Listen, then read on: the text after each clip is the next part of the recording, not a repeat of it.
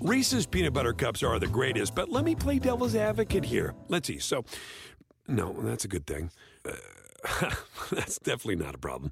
Uh, Reese's, you did it. You stumped this charming devil. Con Verizon, mantenerte conectado con tus seres queridos es más fácil de lo que crees. Obtén llamadas a Latinoamérica por nuestra cuenta con Globo Choice por tres años con una línea nueva en ciertos planes al Nemery. Después, solo 10 dólares al mes. Elige entre 17 países de Latinoamérica como la República Dominicana, Colombia y Cuba. Visita tu tienda Verizon hoy. Escoge uno de 17 países de Latinoamérica y agrega el plan Globo Choice elegido en un plazo de 30 días tras la activación. El crédito de 10 dólares al mes se aplica por 36 meses. Se aplica en términos adicionales. Se incluye hasta 5 horas al mes al país elegido. Se aplican cargos por exceso de uso.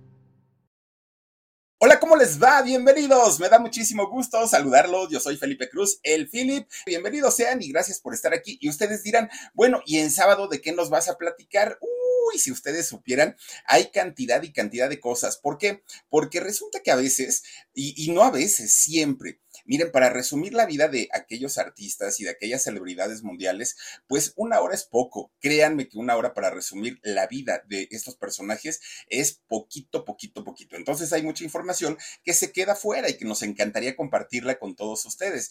Claro, hay historias de las cuales nos asombramos por la calidad humana, ¿no? Que tienen eh, algunos de estos personajes, pero también hay otros que tienen una personalidad para nada, para nada agradable y nos sorprenden también para mal. Miren, el lunes de esta semana iniciamos hablando de un caballero, sí, de un caballero de la actuación, uno de los galanes por excelencia de la época de oro del cine mexicano. Y nos referimos a don, eh, ay, ¿cómo se llama este señor? Ay, no, no, no, bueno.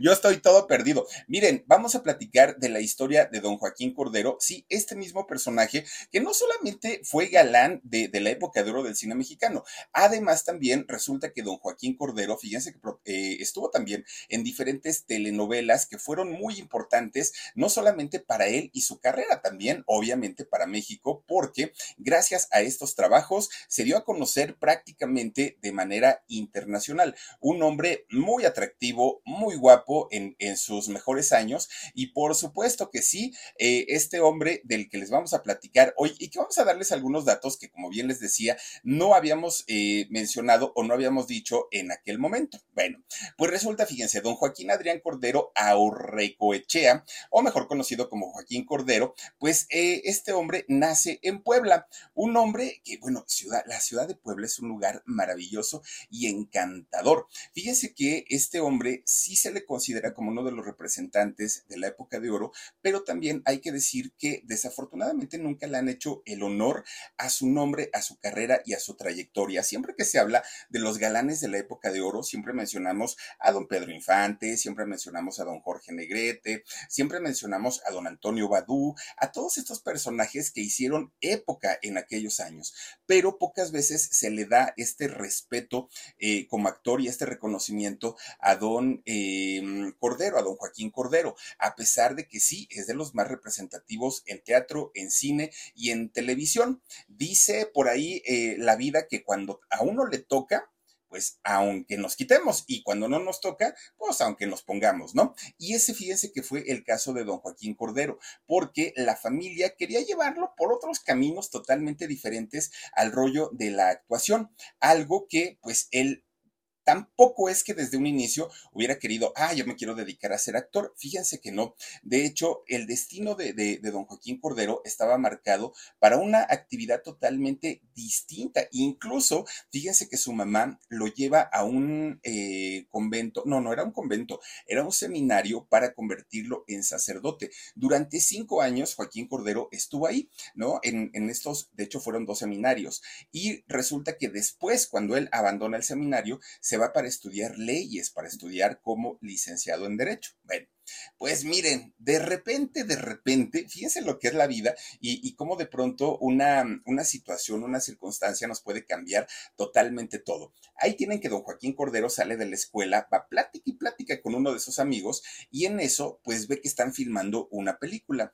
Y en esa película que estaba, eh, estaban filmando, él veía, bueno, de hecho ni siquiera sabían que era una película, solamente vieron por ahí camiones estacionados, vieron luces, vieron mucho movimiento.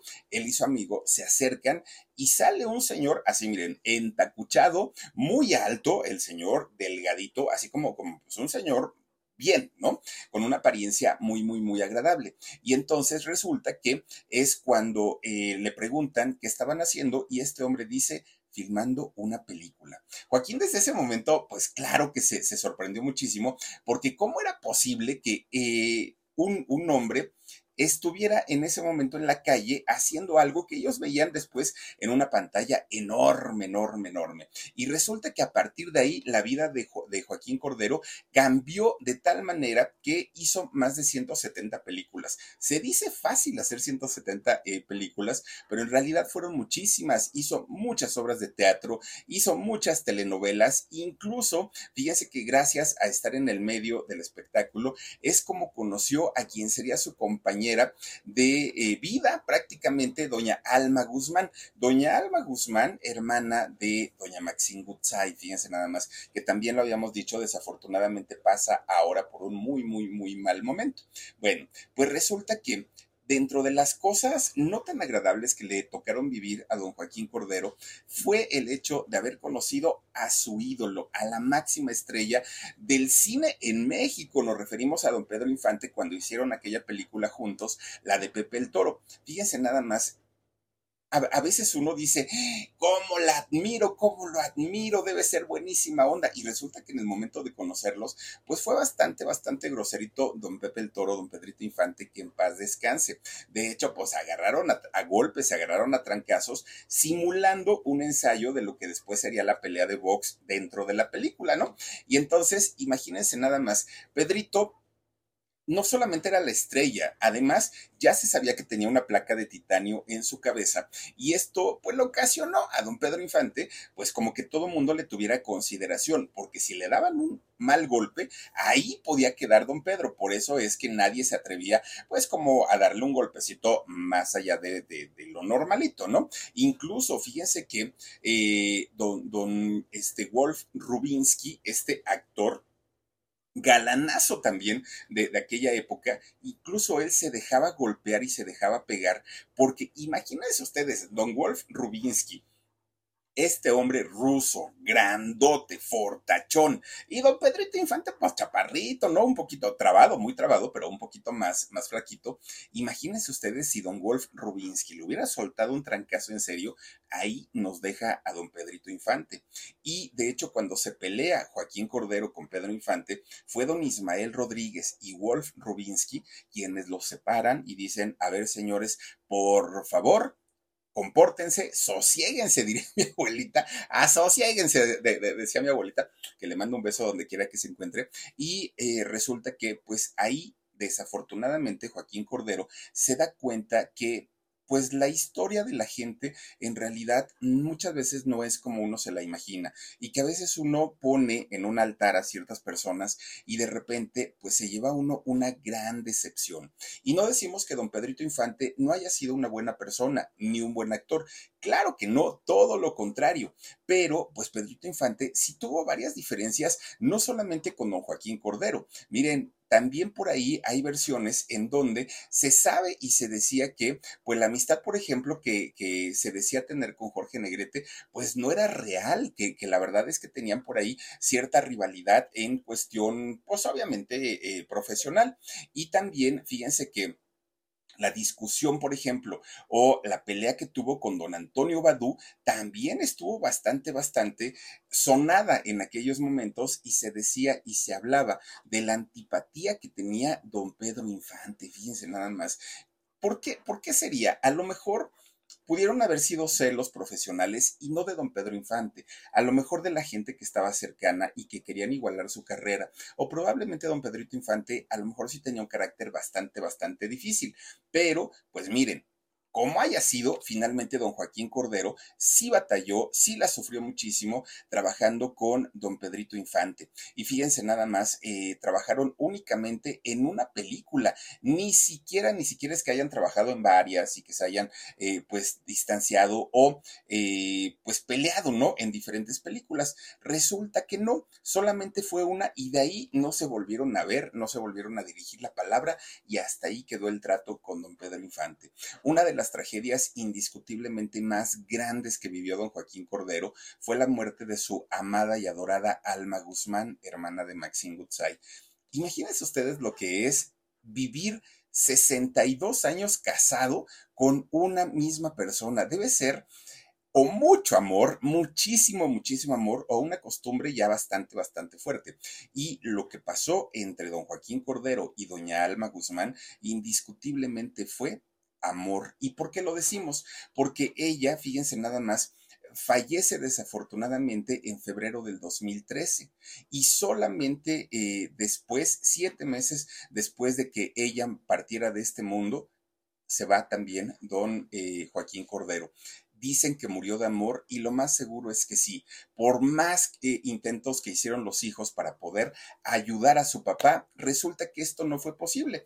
Y entonces, pues, la, situación se le complicó tanto que ahí terminó la historia de vida de don Joaquín Cordero.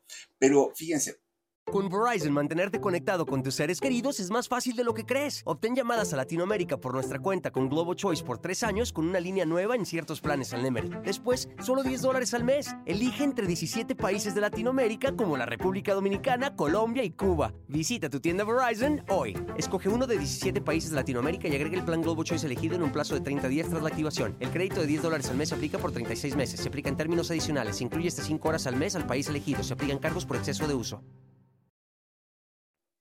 hay artistas, no solamente en México, no solamente de aquella época, sino también hablamos e, esta semana justamente de un galanazo, galanazo hollywoodense, aquel galán de la sonrisa encantadora, de la mirada que cautiva, que tiene vueltas locas a muchas, a muchas, a muchas mujeres alrededor del mundo. Además, este hombre, fíjense que tiene eh, raíces muy interesantes, raíces artísticas muy eh, interesantes. Es un galán maduro, ¿sí? Y además es hijo de un showman allá en Estados Unidos bastante, bastante exitoso. Su madre fue reina de belleza también de allá de Estados Unidos y fue sobrino de una famosa cantante de los años 50 y resultó ser familiar, imagínense, lejano, sí, pero a final de cuentas familiar de el expresidente Abraham Lincoln. Imagínense ustedes nada más, pues ahora sí que yo creo que nos damos una idea de pues el árbol genealógico que tiene este personaje. Pues, ¿quién podría imaginarse que eh, George Clooney, este galanazo de, de, esta época, fue apodado cuando era niño el Frankenstein. ¿Quién iba a imaginar que este muchachito era buleado, era golpeado, bueno, hasta los maestros, imagínense nada más, se burlaban de él. Y es que resulta que cuando tenía George, eh, George, Clooney, tenía ocho añitos, le dio una enfermedad llamada parálisis de Bell. Y con esta enfermedad que, que tuvo en aquellos años, a sus ocho añitos, George Clooney, fíjense que el párpado izquierdo se le cayó y, les decíamos que algo como Justin Bieber, ¿no? Ya ven que se le cae también el párpado, pero él tiene la enfermedad de Lyme. Y resulta que también eh, Katy Perry, también hace poquito, le pasó lo mismo. Pues resulta que a este muchachito, George Clooney, pues también le sucedió, pero además se le paralizó la cara y esto hacía que no tuviera ningún gesto, nada, nada, nada. Ahora como la gente que se pone Botox, ¿no? Que se ríen, pero parece que lloran y lloran y parece que se ríen. Algo muy, muy, muy parecido. Y lejos de esto, fíjense que eh, George Clooney entró al relajo de las burlas hacia él mismo y decía, pues si voy a vivir toda mi vida con esta situación, ¿para qué me hago el chillón y para qué le lloro? Pues ya total, ¿no? Así me tocó ser y fíjense nada más que él se burlaba de la propia condición que él tenía. Bueno, pues resulta que después de algún tiempo, casi fue un año que estuvo George Clooney padeciendo esta enfermedad, resulta que un buen día comienza a tener movimiento nuevamente en su rostro y él dijo, ah, ahora va la mía, ahora sí, porque miren, si Diosito me dio el chance y la segunda oportunidad de recuperar mis movimientos, no, hombre, pues ahora sí, agárrense porque me quiero convertir en actor y voy a ser de los mejores de los mejores. Y realmente lo consiguió. Se convirtió en uno de los hombres más influyentes, más ricos, más famosos de Hollywood. Además, pues claro, un Don Juan. Oigan, no ha dejado una pacomadre, Don George Clooney. A todas y con todas ha estado, ¿eh? El, el, Don Juan por excelencia de Hollywood. Pero fíjense nada más, hay curiosidades de la vida de George Clooney que no mencionamos en, en la transmisión de esta semana. Y una de ellas es que fíjense que eh, ya ven que a él le encanta muchísimo estar en, en el activismo. Es algo que a él le encanta y que siempre pues le ha gustado ayudar de alguna manera a la gente. Bueno, pues eh, resulta que un día se fue a marchar para apoyar a la gente de Sudán, ¿no? Por una situación eh, política y económica que estaban viviendo. Pues resulta que ahí, en esta marcha, fíjense que de pronto un niño soldado que portaba un rifle AK-47 encañona a George Clooney. Recordemos que para esos países en donde desafortunadamente pues reclutan a los jovencitos para que vayan a la guerra, los hacen tan insensibles que estos niños tienen esta pues esta garra y tienen este coraje como si fueran adultos. Ellos ya no distinguen a estos niños porque a final de cuentas son entrenados y son capacitados para matar.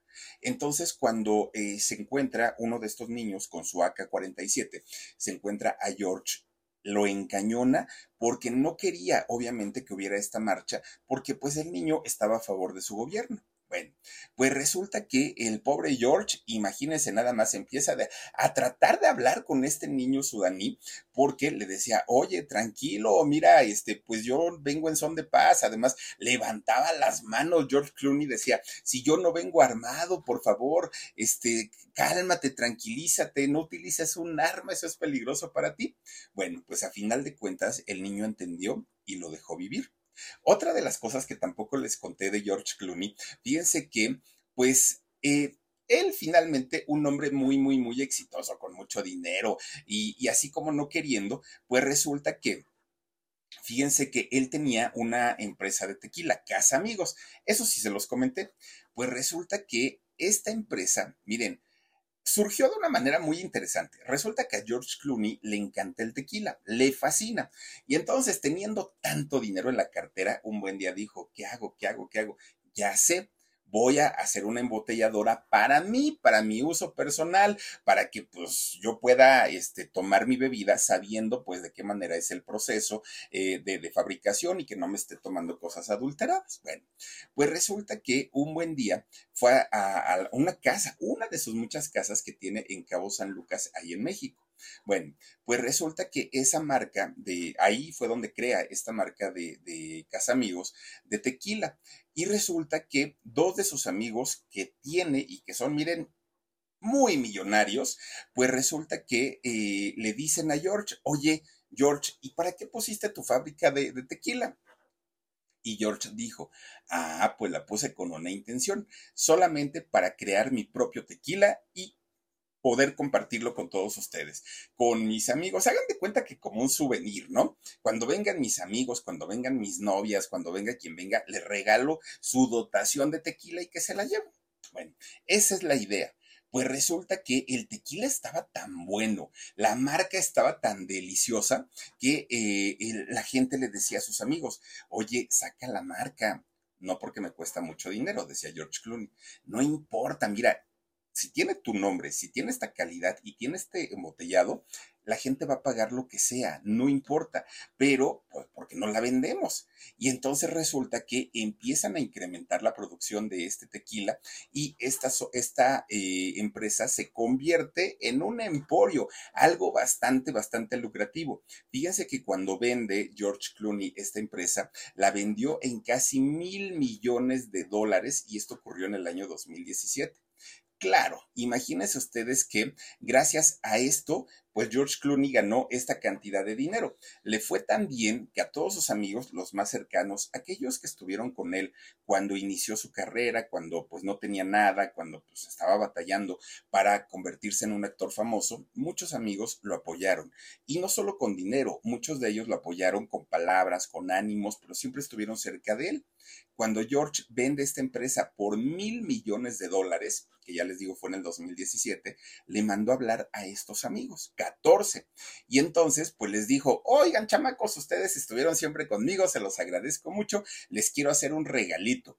Y entonces les va sacando un sobrecito, así, así, así, así, y dijo, pues este es un chequecito para que lo vayan a cambiar, lo, lo, lleven al banco y hagan sus ahorritos. Oigan, un millón de dólares, un millón de dólares le regaló a cada uno de sus amigos porque pues él se sentía muy agradecido y aparte le había ido bastante bien con la venta de su empresa de tequila. Yo creo que todos quisiéramos tener un amigo de como George Clooney, ¿no? Porque pues imagínense, pues miren, a pesar de ser un actor ser un actor famoso, de tener mucho reconocimiento, fíjense que George Clooney en algún momento pensó tomar la puerta falsa, tomó eh, la decisión en algún momento de quitarse la vida y esto ocurrió en el año 2005. Fíjense que él estaba haciendo una película que se llamó Siriana.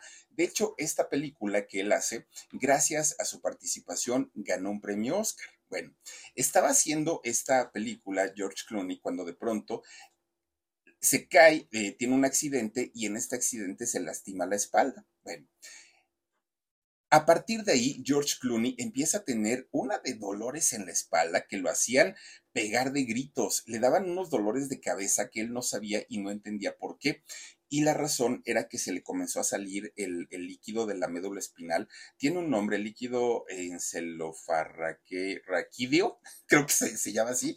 Se le empezó a salir este líquido a, este, a George Clooney y el dolor era tan fuerte, tan fuerte, tan fuerte, que era tenía que, que, ser sometido a punciones lumbares que además son muy dolorosas, pero esas se las tenían que hacer casi todos los días.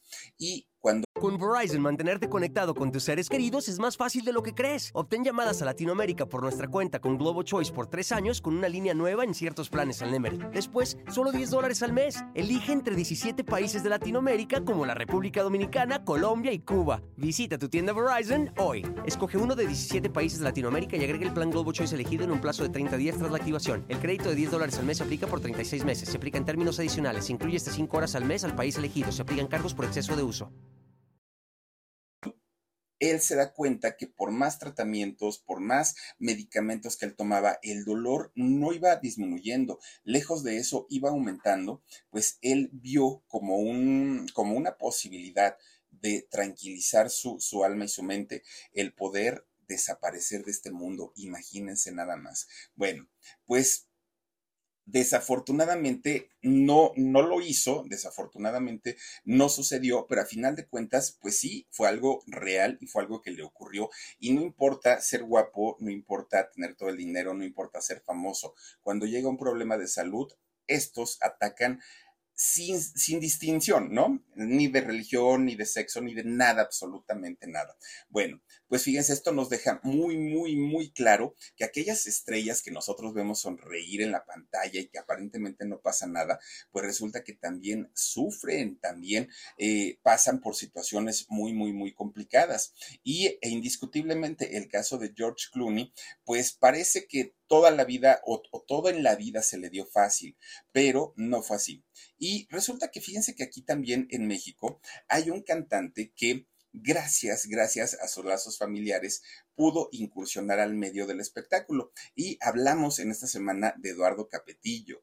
Eduardo Capetillo, oigan su historia que empieza con la banda Timbiriche, que la banda Timbiriche, por cierto, se formó pues con puros hijos de famosos, ¿no? Pura gente que se dedicaba ya al medio y pues obviamente eso les facilitó mucho. En el caso de, de Eduardo Capetillo, su papá, gran torero, don Manuel Capetillo, pues obviamente tenía de alguna manera abiertas las puertas de la televisión.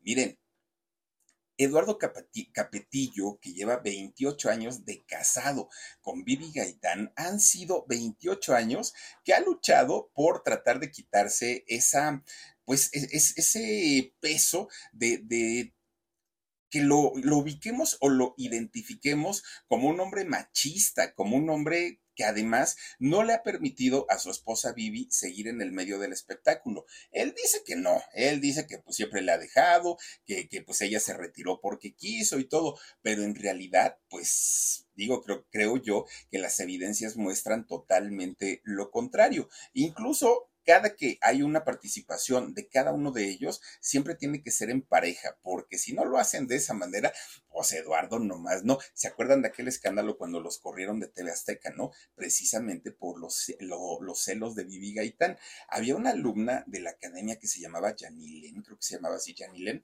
y esta chica decían que se había enamorado de, de Eduardo Capetillo.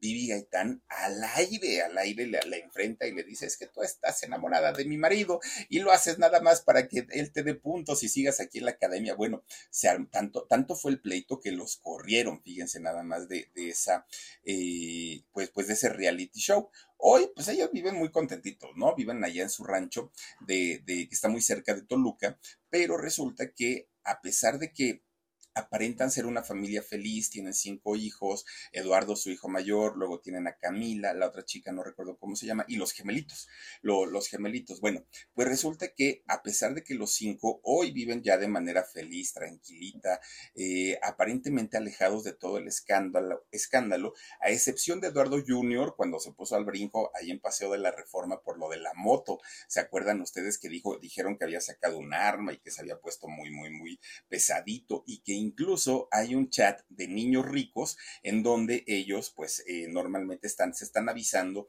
donde hay alcoholímetro, donde hay este, operativos y este tipo de cosas. Bueno, ese digamos que fue el último escándalo de la familia, pero en realidad yo creo que sí nos quedamos de a seis conociendo un poquito la historia de adicciones de Eduardo Capetillo, donde no solamente fue la soberbia, donde no nada más fue el machismo, además Eduardo sí se convirtió en, en una persona que cayó en el alcohol y cayó en las drogas, fíjense nada más. Hoy ya platican de esa historia y lo platican de una manera muy abierta y qué bueno que lo logró superar aparte de todo. Eduardo dice, no, no soy el logro que todos dicen que soy, si yo soy re buena gente, bueno, quién sabe, porque de hecho él se postuló para ser alcalde y nada más, no.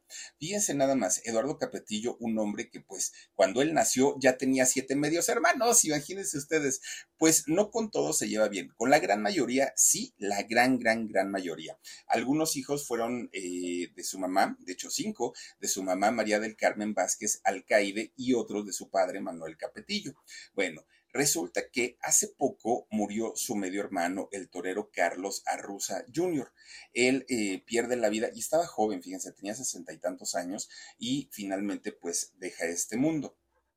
A pesar de no ser hermanos totalmente de sangre, solamente de mamá, pues resulta que Eduardo sí tiene y, tiene una buena relación con eh, sus medios hermanos, ¿no? Con Manuel Jr., con Guillermo, con, con, todos ellos. Se llevan bastante bien, menos con uno.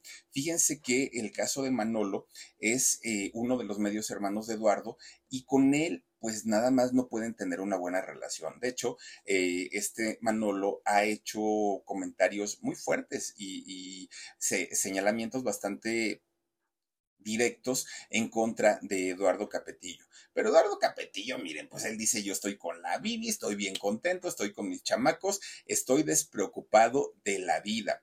Fíjense que quizá esa despreocupación que Eduardo tiene es lo que finalmente le ha permitido vivir de manera tranquila, ¿no? No le importa el qué dirán. Y ¿saben a quién tam, dijo, ya me brinco de tema de uno a otro. ¿Saben también a quién le vale gorro lo que digan de él? Pues sí, al mismísimo Donego Sánchez. Oigan, este futbolista, sí, el más exitoso de todos los tiempos, sí, el más desfiguroso también, porque es repleitero Don Hugo Sánchez hasta el día de hoy. Miren, ha ganado todo, todo, todo, todo en los deportes títulos, este, eh, como balones de oro, el Pichichi, ¿cuántos ganó el Pichichi, este, eh, eh, Hugo Sánchez? Cantidad y cantidad, bueno, de esos futbolistas como pocos en el mundo, ya no digan ustedes en México, en el mundo, pero en lo personal, Dios mío, creo yo que don Hugo Sánchez sí tendría que recapitular su vida y sí tendría de alguna manera que ofrecer disculpas a quienes ha lastimado. Y no a nosotros, a nosotros encantados de la vida que nos, que nos regalara goles tan padrísimos, aquella chilena que se aventaba espectacular, indiscutiblemente don Hugo Sánchez, una mente ganadora como pocas. Creo yo que en México hay mucho talento, pero de pronto la mente no la tenemos puesta en el triunfo, ¿no? Normalmente decimos, ay, con que salga bien con eso. No, siempre debemos pensar en el número uno, en el número uno. Bueno, esa obsesión sí la tenía Hugo Sánchez y por eso sorprendió a todos, a todos en el mundo con esa determinación y con esos éxitos que llegó a poner. Pero miren, ahí como tienen a don Hugo Sánchez tan exitoso, sí, también vivió el racismo, también vivió pues el, el, bullying que le hicieron allá en España. Imagínense llegar a un aeropuerto de un país que no es el nuestro y de pronto que le empiecen a uno a gritar, indio, indio, pestoso, prieto, mariachi. Bueno, pura fineza que le empezaron a gritar a don Hugo en aquel momento. Sin embargo, Hugo Sánchez logró reponerse, logró recuperarse e impuso récords de goleos en donde nadie, nadie, nadie lo había conseguido en aquel momento. Estuvo en el Atlético Madrid, después en el Real Madrid y bueno, de ahí toda la carrera y todo lo que hizo Hugo Sánchez indiscutiblemente dejaba boquiabiertos al mundo. Ya no digan ustedes a México o España. Era perfecta la manera de jugar de, de, Hugo Sánchez. Donde sí no dio una, pues fue con la selección mexicana, ¿no? En Pumas le fue bien, de hecho fue, fue bicampeón con Pumas, este, que es un club muy importante aquí en México. En España también le fue muy bien, tanto con el Atlético como con el Real, pero donde no dio una fue en la selección mexicana. Fíjense nada más qué cosa tan, tan extraña. Pero bueno, eso sí, a Hugo hasta el día de hoy, a sus sesenta y pico de años, si ustedes se lo encuentran un día y quieren que Hugo les dé un autógrafo, una foto, díganle niño de oro, porque si no se nos enoja el Hugo Sánchez, dice que no, o díganle niño de oro, o díganle Hugo, o algo que tenga que ver, pero no le digan simplemente Hugo, porque él dice que no trabajó toda su vida pues nada más para que le digan Hugo. No, él es Hugol o el niño de oro, fíjense nada más. Bueno, pues sí, Hugo Sánchez tuvo una tormentosa historia de amor espantosa con Emma Portugal y no decimos que, que, lo espantoso haya sido por estar casado con Emma Portugal, no,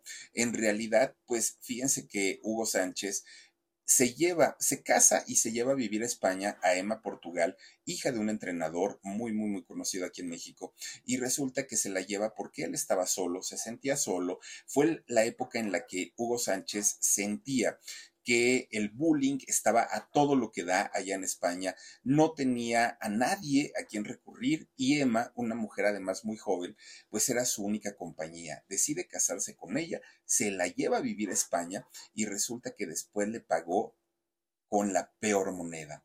Cuando ya no, cuando ya no la quiso, cuando ya no sentía nada por ella, híjole, pues, pues le pagó de una manera tan, tan, tan espantosa.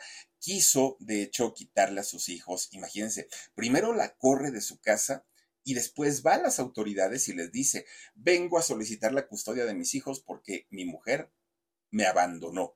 Es decir, se la volteó totalmente. Y de ahí, ay, bueno. Con Verizon, mantenerte conectado con tus seres queridos es más fácil de lo que crees. Obtén llamadas a Latinoamérica por nuestra cuenta con Globo Choice por tres años con una línea nueva en ciertos planes al Nemery. Después, solo 10 dólares al mes. Elige entre 17 países de Latinoamérica como la República Dominicana, Colombia y Cuba. Visita tu tienda Verizon hoy. Escoge uno de 17 países de Latinoamérica y agrega el plan Globo Choice elegido en un plazo de 30 días tras la activación. El crédito de 10 dólares al mes aplica por 36 meses. Se aplica en términos adicionales. Se incluye hasta 5 horas al mes al país elegido. Se aplican cargos por exceso de uso. Emma le solicita la pensión, que además Hugo Sánchez ganando los millones y millones de pesetas en aquellos años, no había euros, oigan, llegaba con su morralla don Hugo Sánchez y se la aventaba, ten ahí está, ¿no? Para que tragues. Y cuando Emma le decía, oye Hugo, es que eso no nos alcanza, necesito más dinero. ¿Cómo que necesitas? Pues que tú me das los pases para que yo meta los goles, ¿verdad que no? Entonces, si quieres dinero, trabaja. Pero Emma tenía dos hijos de Hugo Sánchez y no, nunca hizo nada por, por ellos. Bueno, imagínense ustedes que en el momento más difícil para la vida de Emma, eh, Portugal, que es cuando muere su hijo eh, Hugo Jr., no estuvo ahí Hugo Sánchez para, para, apoyarla. De hecho, había diferencias tremendas, tremendas entre el matrimonio. ¿Y esto qué hizo o, qué provocó? Pues obviamente un distanciamiento, distanciamiento terrible, terrible. Y cuando Hugo Sánchez viene a jugar nuevamente a México, que jugó para el América, resulta que Emma ya estaba casada, ya tenía otra pareja, y Hugo que esta pareja, perdón, era eh, futbolista también y jugaba también para el América. Resulta que pues miren, Hugo Sánchez pidió que lo corrieran. y pues, pues una, una situación que no se entiende cómo es que un matrimonio que fue bueno y que fue bonito durante mucho tiempo terminara de esa manera tan, tan, tan terrible. Hoy no quiere saber nada el uno del otro. Imagínense ustedes que, perdón, cuando Emma, de pronto, en una de esas visitas a España para solicitar o la pensión o el divorcio o arreglar las cosas con Hugo Sánchez, de pronto un día encuentra cantidad y cantidad de cassettes. Mucha gente dirá al día de hoy, ¿y qué era un cassette, Philip? Bueno, cassette para grabar música, para grabar audio, que eran unos cartuchos como de este tamaño, y había unas grabadoras para poder ponerlos. Bueno, pues resulta que eh, Emma encuentra una cantidad de cassettes en la casa donde ella vivía y donde vivía Hugo Sánchez también. Y ahí Hugo, hagan de cuenta que contaba como su querido diario. Él platicaba de propia voz todo lo que hacía y todo lo que vivía. Miren, iba narrando ahí daba santo y seña, no solamente de sus actividades rutinarias, sino también de lo que él hacía en, su, en, sus entrenamientos, en sus partidos, pero narraba con lujo de detalle cada una de sus infidelidades y no era una, eran muchísimas, muchísimas, muchísimas. De sus eh, parrandas, de sus fiestas, con, bueno, era cuando Emma escuchó todo eso, se quedó con la boca abierta porque dijo, ¿en serio? Este es el hombre al que amé toda mi vida, este es el hombre con el que compartí los mejores años de mi vida. ¿Por qué tiene esa doble vida tan fea y tan espantosa? Bueno, al día de hoy, Emma, Emma Portugal, vive sumergida en la depresión, está muy triste, no ha logrado recuperarse de la muerte de su hijo, de Hugo Sánchez Jr., económicamente no está muy bien, digo, no le falta, pero tampoco es que esté muy bien. Y Hugo Sánchez, pues hoy vive rodeado de glamour, él se volvió a casar, este, tiene dos, dos hijas, que, que las hijas pues están muy, muy metidas también en el rollo de, del glamour y de las niñas ricas y todo esto. Y finalmente Emma pues se la vive llorando casi, casi todos los días. Imagínense nada más, sin la empatía de, de quien ella dio todo cuando era joven para, para poder apoyar a su esposo y él no dio nada. Un hombre que tiene, em, que, que, no tiene empatía ni con nadie, o sea, absolutamente con nadie. Pareciera que Hugo Sánchez no tiene compasión hacia los demás, pero así como podemos hablar también de, de personas que de pronto nos sorprenden porque no logramos entender cómo es que no, no, no tengan esta conexión con otras personas. También podemos hablar de que hay personas que es todo lo contrario, son todo generosidad y además, a pesar de vivir con fama, éxito, dinero, de haber hecho cantidad y cantidad de cosas, pues resulta que son humildes, son humildes, tienen bien plantados los pies en la tierra y de estas personas podemos hablar, a pesar de su mal humor y de su mal genio, de un hombre justo. Justo porque no permitía las injusticias con sus compañeros, a pesar de que sí, el, carácter de don Héctor Suárez era tremendo, tremendo y era un carácter muy explosivo, fíjense que el caso de él no permitía las injusticias y creo yo que de eso se trata. Incluso hablamos también en, la transmisión justamente que don Héctor Suárez, cuando se divorcia de doña Pepita Gómez, él eh, divide su casa de Cocoyoc mitad para Pepita, mitad para su nueva esposa, y siempre estuvo al tanto de su, de su ex esposa, de Pepita. Y creo yo que eso es muy importante, el ser un poquitito agradecido en la vida no nos viene mal a nadie, absolutamente a nadie. Don Héctor Suárez es un hombre versátil, un hombre creativo, con una capacidad para manejar la comedia, para manejar el drama, increíble. Y los personajes legendarios que creó, bueno, el Tomás, ¿se acuerdan del Tomás? El Morenazo, el Destroyer, Doña Zoila, el No hay, no hay, el, ¿quién más estaba por ahí? Don Tránsito López, el del, este, el, ¿cómo se llamaba la película? El Mil Usos. Bueno, un hombre de verdad que tenía una creatividad increíble, increíble. Y además, fíjense que el público se lo reconoció a don Héctor Suárez. Por eso él daba todo, tanto en los escenarios como en los foros. Y fíjense nada más, a pesar de que también don Héctor Suárez vivió una etapa de alcoholismo y de excesos que estuvieron a punto, de hecho, de destruir su vida, pues don Héctor Suárez logró sobreponerse y logró recuperarse. Ese carácter tan tan explosivo que él tenía incluso hizo ¿Se acuerdan ustedes que les conté, no? La historia aquella de cuando se durmió en España y se despertó en Egipto trepado en un camello. Bueno, eso fue cierto. Pero además, este, este mal carácter y, y el alcoholismo sumado hizo que don Héctor Suárez tuviera problemas con su propia familia, con su propio hijo, con, con Héctor Suárez Gómez, fíjense nada más, casi cuatro años de no hablarse, de, de haberse perdido esta relación entre ambos.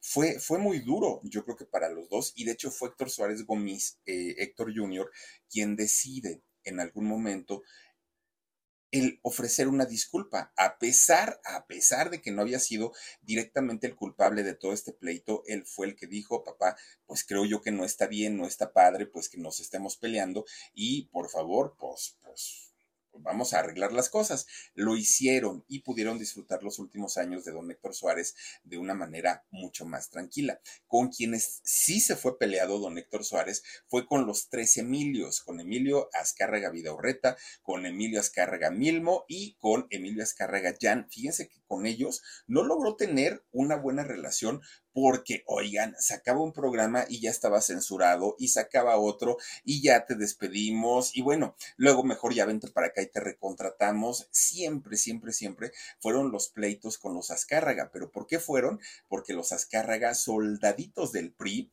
Claro que no iban a permitir tener entre sus filas a un personaje que, como Héctor Suárez, ¿no? Que le tirara tanto y tanto y tanto y tanto al gobierno y eso pues obviamente molestó tanto a los Azcárragas que pues sí, sí le, le, hicieron no solamente el feo, además, pues lo corrieron en cantidad de veces. Miren nada más que, fuerte, ¿no? Lo mandaban y lo mandaban y lo mandaban a traer siempre a la oficina y siempre salía peleado don Héctor Suárez de por ahí, ¿no? De, de, de la oficina de los Azcárraga. Pero bueno, ¿saben qué hacían los Azcárraga, por cierto, ahorita que me acuerdo?